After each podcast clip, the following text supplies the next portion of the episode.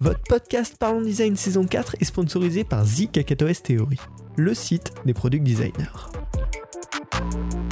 Salut, c'est Romain Panchna, bienvenue dans un nouvel épisode du podcast Parlons Design dans lequel on va faire un format qui date.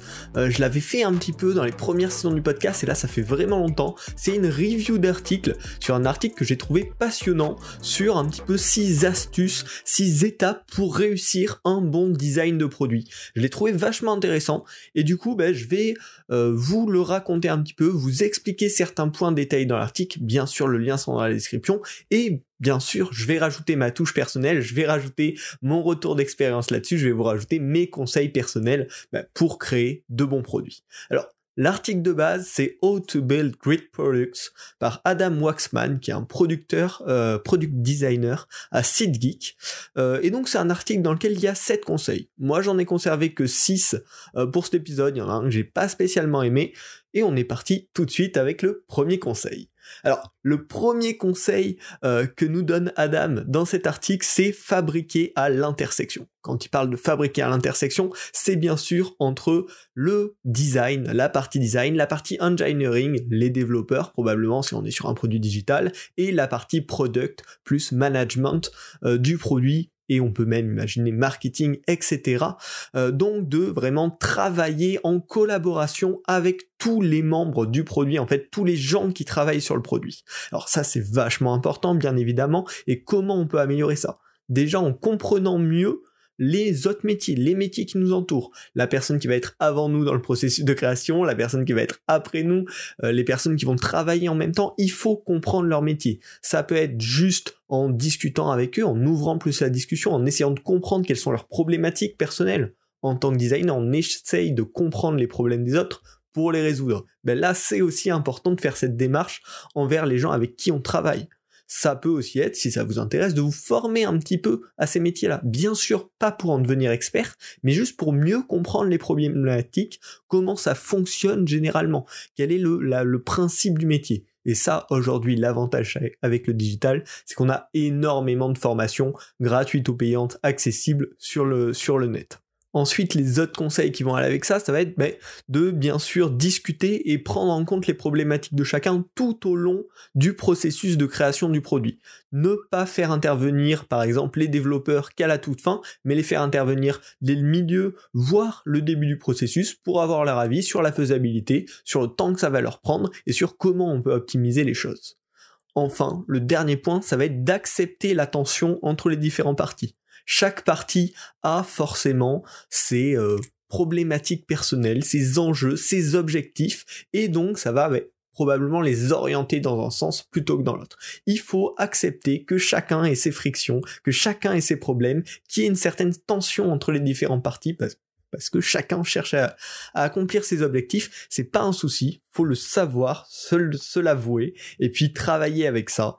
Euh, voilà. C'est vraiment essentiel, en tout cas, le point de travailler en coopération euh, au cœur des autres métiers pour que le résultat final soit au mieux.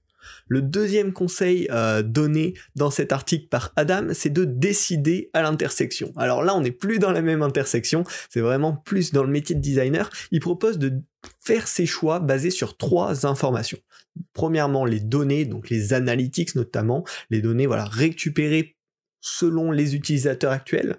L'empathie, donc tout ce qui va être le processus de user research, où on va ben, essayer de comprendre quelles sont les problématiques de nos utilisateurs, où est-ce qu'ils bloquent, euh, quel point il y a à améliorer simplement dans le parcours. Voilà les analytics globales, la user empathy, donc comment on s'est mis dans la peau de l'utilisateur pour comprendre ses problématiques, et l'instinct designer. Alors ça c'est un point intéressant parce que quand on lit des articles sur la user research, on a l'impression qu'il n'y a que ça qui compte.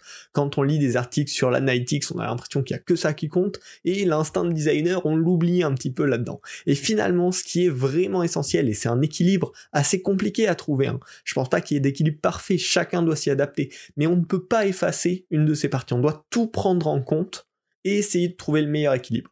Si on efface complètement l'instinct du, designer, on va arriver sur des solutions toujours banales et on n'aura jamais de choses innovantes si on demande finalement qu'est-ce que les gens attendent. Par contre, si on ne consulte jamais les utilisateurs, on aura probablement des trucs complètement loufoques, des fois qui ne fonctionneront pas parce qu'on les aura pas du tout testés, parce qu'on n'aura pas du tout suivi les analytics par la suite. Donc il faut réussir à trouver cet équilibre.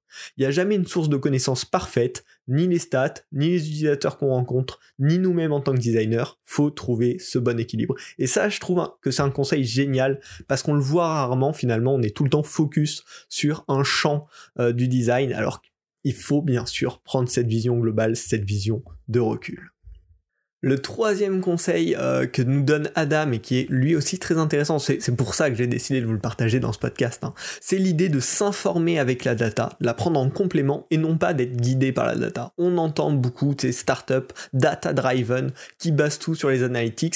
Euh, c'est pas forcément une bonne chose. Hein. Ça va un petit peu avec ce qu'on disait aujourd'hui, mais la data, comprendre la data, arriver à l'analyser, c'est une compétence, c'est une compétence à part entière, c'est même un métier à part entière. Là encore une fois, en tant que designer, ça peut être intéressant quand même d'avoir des bases pour, sur un petit projet où il n'y a pas de personnes spécialisées là-dessus, pouvoir exploiter les analytics actuels du projet et en tirer des leçons, mais ça ne peut pas tout faire. Il y a, ce qu'on a dit avant, l'empathie, l'instinct de designer, qui vont nous aider. L'avantage de la data, c'est que ça peut permettre de débusquer des problèmes, de vérifier des solutions et d'être sûr de ne pas foncer droit dans le mur, de ne pas corriger des problèmes qui n'existent pas, et bien sûr, de trouver des problèmes qui existent. Mais voilà, ça ne peut pas le faire seul, donc on se méfie euh, du bullshit data-driven, on fait tout par la data, il faut tout prendre en compte et pas seulement les analytics. Un autre euh, conseil, on arrive au quatrième, on a dépassé la moitié de ce podcast, ça va être plus sur euh, l'organisation en tant que designer. Je vous en parle souvent et en fait c'est très important la manière dont on s'organise pour euh, ben, des résultats de travail bons. si on perd du temps sur des des choses sans importance, si on se focalise sur les mêmes mauvaises choses, si on ne se fixe pas des objectifs clairs, on va jamais pouvoir trouver une solution qui répond à toutes ces problématiques. Et là, il propose une méthode assez intéressante pour se fixer des objectifs, autant au niveau personnel qu'au niveau euh, d'entreprise, un petit peu plus global, de projet, euh, c'est euh, bah, de faire tout simplement des, objectifs en trois dimensions. trois dimensions de temps qui vont aussi correspondre bah, à des objectifs différents en termes de formulation. Alors, ce qu'il propose, c'est pour le très court terme, qu'est-ce qu'on va faire aujourd'hui? Là, on va vraiment lister des tâches. Pour le moyen terme, les euh, sorties, qu'est-ce qu'on va finir par euh, délivrer à l'utilisateur, c'est bah, mettre en place une roadmap un petit peu plus long terme, mais qui reste à moyen terme, les prochaines features, étape par étape, ou les prochains pain points que l'on doit résoudre. Et enfin, niveau long terme, bah, quels sont les euh, retours business, par exemple, qu'on attend? Et là, c'est vraiment dans la vision globale, retour business, retour utilisateur, qu'est-ce qu'on veut améliorer sur le long terme? Et le but, c'est que tout découle si on a une vision claire très long terme, on va pouvoir avoir une roadmap moyen terme relativement claire et on va pouvoir au jour le jour choisir des tâches qui répondent à cette roadmap tout en répondant à cette vision. Et on a donc une ligne bien guidée, bien pratique. L'organisation des tâches, euh, l'évolution du produit, c'est vraiment primordial. Et mettre plusieurs niveaux d'objectifs, avoir un objectif par an qui va guider les autres. Ça aide énormément à la vision et ça évite surtout d'avoir un petit peu cet esprit de designer qui va dans tous les sens, euh, qui teste, qui a envie de découvrir des nouvelles choses et de limiter ça, de l'accompagner, on va dire, pour avoir une vision plus guidée, plus correcte, plus cohérente ce que je vous recommande de faire pour ça, hein, c'est vraiment de poser sur papier. On a souvent envie de se dire non mais c'est bon, je connais à peu près les objectifs, posez-le sur papier, c'est la meilleure moyen déjà de pouvoir le reconsulter par la suite et de se mettre d'accord avec soi-même. Quand on le formule vraiment avec des mots écrits, que ce soit sur papier ou sur, ordinateur, hein, c'est pas un souci, on a le fait de choisir les mots qu'on utilise, on précise vraiment l'idée et ça c'est vraiment un gros atout. Euh, pour ça, ce que je vous recommande, moi ce que j'utilise personnellement pour mes projets, c'est euh, Notion, mais il y a aussi Trello qui le fait bien, c'est un petit peu des et donc là vous pouvez très bien organiser vos objectifs par exemple sur un an, et faire aussi des objectifs sur trois mois et des tâches quotidiennes. Euh, enfin, faut trouver votre système d'organisation qui vous convient, si ça vous intéresse, je pourrais faire un épisode dédié. En tout cas, posez ces idées sur papier et n'hésitez pas à écrire, à penser une vision long terme, euh, c'est important pour avoir toute une cohérence. Alors, le cinquième objectif, le cinquième conseil d'ailleurs, je vais trop vite, je m'emballe, c'est de prendre du recul pour reconnaître les bons compromis à faire. Alors, ce qui est assez marrant, ce qui monte, c'est que, en fait, la perception qu'on a souvent, c'est que les euh, buts business, c'est des buts court terme, et que euh, les euh, objectifs de l'utilisateur, ce qui est le plus important pour nous, en fait, finalement, dans la réalité, c'est surtout des, objectifs business long terme. Si l'utilisateur est satisfait du produit, s'il fonctionne bien, s'il répond à son besoin, finalement sur long terme ça va être bon pour le business. Et il y a plein de choses comme ça finalement qu'en tant que designer on est focus sur le bien-être de l'utilisateur mais qu'on peut vendre d'une autre manière. Euh, prendre ce recul sur comment est-ce que je vois les choses, comment est-ce que les autres voient les choses, c'est super important pour communiquer déjà. En plus de ça, ce que ça veut dire, c'est qu'il faut savoir prendre du recul sur ce qu'on fait. Des petites décisions au jour le jour, si elles sont pas bien alignées avec une vision, ou si elles sont pas bien analysées, causer des problèmes par la suite. Donc il faut toujours prendre du recul sur les petites décisions qu'on fait à chaque fois pour analyser leurs dangers long terme et penser à mettre en place un système de suivi des features qu'on met en place pour comprendre leur impact. Est-ce que finalement il est positif ou négatif, neutre? Et voilà, toujours avoir ce recul sur les choses qu'on fait au jour le jour et les inclure bien dans la vision, bien comprendre si ça répond aux objectifs qu'on se fixe et si ça nous dirige dans la bonne direction. Finalement, le design centré utilisateur, hein, c'est juste assurer la viabilité d'un produit. Si un produit est bon pour l'utilisateur, de quelque manière que ce soit, il sera bon sur le long terme et il restera en vie. Et c'est bon pour tout le monde, pour les designers qui travaillent, pour l'entreprise, pour les utilisateurs, parce qu'ils pourront se servir de ce produit au cours des ans. Et enfin, le dernier conseil, c'est le sixième, c'est peut-être pas le plus fou, euh, mais c'est penser grand, commencer petit. Ça, on en parle pareil souvent. Je vous avais parlé il y a peu du concept de MLP, Minimum Lovable Product, et vous connaissez certainement Minimum Viable Product. Donc l'idée de commencer par le produit basique avec la feature principale, l'essentiel, et ensuite de le faire grandir au fur et à mesure des semaines, des mois, des années. Euh, c'est vraiment la méthode qui est énormément recommandée quand on crée un produit à partir de zéro aujourd'hui notamment dans le numérique, on a cette capacité à pouvoir envoyer des mises à jour au fur et à mesure sans que ça gêne les utilisateurs si c'est bien fait. Euh, et donc, il faut pas hésiter quand on lance un produit digital à d'abord penser au cœur du produit, quelle valeur on veut délivrer, quelle est la première valeur qu'on veut délivrer. Et puis ensuite, au fur et à mesure, l'étoffer, le faire grandir, euh, voilà, agrandir l'écosystème, mais faut jamais commencer avec une vision énorme, essayer de l'arriver. Le risque, le grand risque, c'est que Just ne soit jamais implémenté, ça ne sorte jamais.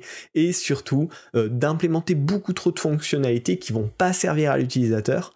Euh, et du coup, on aura créé un mauvais produit, alors que si on avait fait que l'essence même, euh, le, le, la réponse aux besoins des utilisateurs, ça aurait pu beaucoup mieux marcher. Alors, voilà, euh, je suis content de vous avoir présenté euh, cet article, de vous avoir euh, un peu réagi aussi à cet article dans cet épisode. Je sais pas si c'est un format qui vous plaît. Moi, c'est un, voilà des conseils qui m'ont beaucoup parlé. J'espère qu'ils vous ont parlé aussi. Dites-moi si ce format vous plaît. N'hésitez pas à me contacter, soit sur Twitter, soit sur LinkedIn. Vous m'envoyez un petit message, vous me dites ce que vous en avez pensé. J'adore recevoir des messages de votre part. On se connecte, on se suit après. donc c'est très cool. N'hésitez vraiment pas. Euh, la conclusion que j'en tire, moi, de, cet article et de, ces, de, ces, de ces conseils, c'est que avoir une ouverture d'esprit sur les métiers qui nous entourent, c'est vraiment essentiel pour une bonne communication d'équipe et pour se sentir aussi euh, plus à l'aise au sein d'une équipe. Et le deuxième point, c'est que prendre du recul sur nos choix et nos émotions dans notre travail, c'est absolument euh, majeur. Ça, on en parlera probablement de manière plus étoffée dans un, dans épisode, mais on parlait tout à l'heure de prendre du recul sur les petites décisions du quotidien, mais c'est aussi prendre du recul sur euh, les feedbacks qu'on reçoit, prendre du recul sur les résultats de nos nouveaux designs. enfin bon, voilà. En tout cas, c'est les deux conseils que j'en tire. Je sais pas ce que vous en avez tiré vous, est-ce que ça vous a parlé? Vraiment Venez me le dire, on en discute ensemble. Et puis n'hésitez pas, si vous avez aimé ce podcast, à le noter sur Apple Podcast, notamment sur la plateforme que vous préférez. Et puis on se retrouve la semaine prochaine pour un nouvel épisode du podcast Parlons Design. Salut design.